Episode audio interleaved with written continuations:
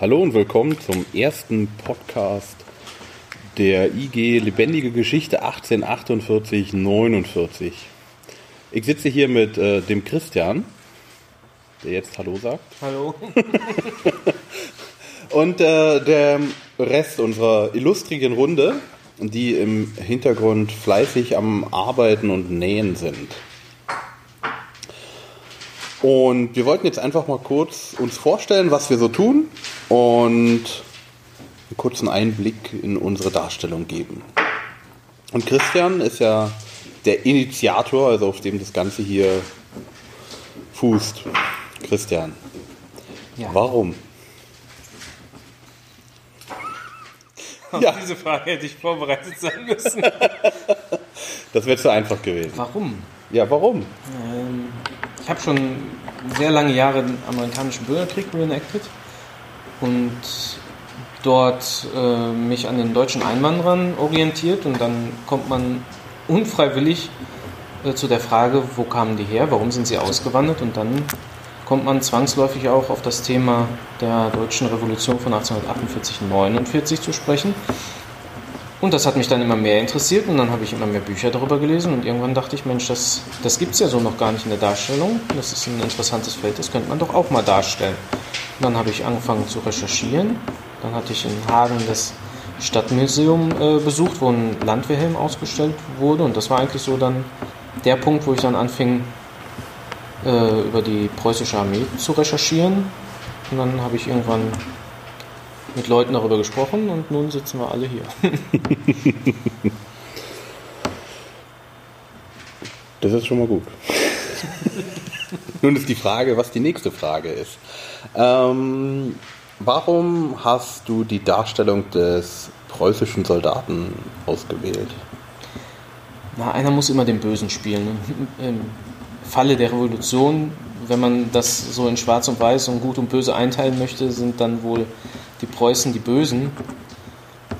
Es ist natürlich auch ein bisschen Bequemlichkeit, weil die Recherche über das Militär ist, glaube ich, in jeder Epoche am einfachsten, weil einfach es Vorschriften gibt und einem ganz genau vorgegeben ist, was man braucht und was man machen kann und wie man das macht und wo man das ja nicht herbekommt, aber es ist halt haarklein beschrieben, was in welcher Tasche sein muss, welche Ausrüstung man trägt. Das ist bei einem Zivilisten natürlich ganz anders. Dann hat man eine Menge mehr Recherche und äh, geht in viel, viele andere Bereiche rein, wo man dann vielleicht auch gar nicht so genau weiß, wie ist das denn gewesen oder wo man dann vielleicht noch über drei andere Hintertürchen recherchieren muss, um dann zu dem erwünschten, zu dem gewünschten Ergebnis zu kommen. Und wo findet man uns, wenn man uns mal live erleben will? Im Moment hauptsächlich im Freilandmuseum, im Odenwälder Freilandmuseum in Gottersdorf. Da haben wir in Anführungszeichen nettes Zuhause gefunden für unsere Darstellung. Ähm, wir versuchen natürlich auch noch andere Bereiche zu bespielen. In Anführungszeichen, wir würden auch gerne irgendwann mal einen Marsch auf Rastatt machen, auf der historischen Route der Revolutionsarmee. Aber das ist alles noch in Planung.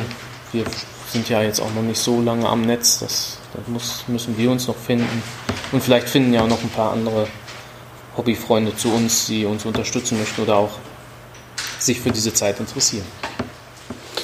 Dieses Jahr sind wir auf jeden Fall im äh, Gottersdorf in Ostern und äh, im Juni. Mhm. Du weißt doch jetzt bestimmt das genaue Datum. Äh, Ostern ist einfach. Ja. Aber Juni ist, meine ich, um den 21. rum. Ja. Also, falls ihr euch mal anschauen wollt, was wir so tun und mit uns sprechen wollt oder falls ihr mal Interesse habt mitzumachen, kontaktiert uns einfach. Und äh, dann kriegen wir das schon irgendwie gewuppt. Nun ist noch die Frage, was ähm, möchten wir mit unserer Darstellung erreichen? Ja, im Prinzip haben wir dann natürlich zwei Ziele. Ne? Das erste Ziel, ganz egoistisch, wir möchten eine kleine Zeitreise machen, noch tiefer in die Materie einsteigen. Die Forschung ist natürlich auch interessant. Das ist natürlich ach, so, so ein kleiner Motivator, ne? dass man so ein bisschen so eine Zeitreise machen kann, wie auch ein bisschen durch die Recherche weiter in die Materie eindringen, ein bisschen was lernt. Wir möchten aber natürlich mit der, in der Zusammenarbeit mit den Museen, Museen auch dieses bisschen verkannte Stück deutscher Geschichte den Leuten näher bringen. Mhm. Das wieder ins Gedächtnis rufen, vielleicht auch mal dem einen oder anderen sagen, warum denn unsere Nationalflagge schwarz-rot-gold ist. Warum ist sie schwarz-rot-gold? Oh, wie viel Zeit haben wir bei diesem Podcast? Sagen wir es mal so, die Festplatte ist groß. naja, das äh, ist ein bisschen Legende. Es streiten sich die Historiker auch noch hier und da, ob das jetzt auf die Urburschenschaft zurückgeht oder auf die Lützower Jäger, die während der napoleonischen Kriege eine schwarze Uniform mit goldenen Knöpfen und roten äh, Applikationen getragen haben und dann später sagten, das soll dann äh, weil wir für die deutsche Freiheit gekämpft haben, soll das dann auch unsere Fahne, unsere Fahne sein, unsere Farben. Und äh, während der Revolution, beziehungsweise schon vorher, hat man dann diese Farben für, als deutsche Farben erklärt. Und während der Revolution kam dann so ein bisschen der Spruch auf, aus dem Schwarz der Unterdrückung durch blutigen Kampf in die goldene Freiheit. Ganz pathetisch. Ja, Super, dann wissen wir das jetzt auch schon mal auch. Zukünftig werden wir auch mal so ein geschichtliche Abrisse machen ähm, ja. durch die Zeiten, was da so passiert ist. Und falls ihr da draußen irgendwelche Fragen habt, Wünsche, Anregungen, schreibt uns eine Nachricht, kontaktiert uns auf allen möglichen Social Medias, per E-Mail, per in die Kommentare auf die Homepage. Und das war es jetzt auch schon mit einer kurzen ersten Episode. Und dann sehen wir uns bzw. hören uns das nächste Mal wieder. Ciao. Tschüss.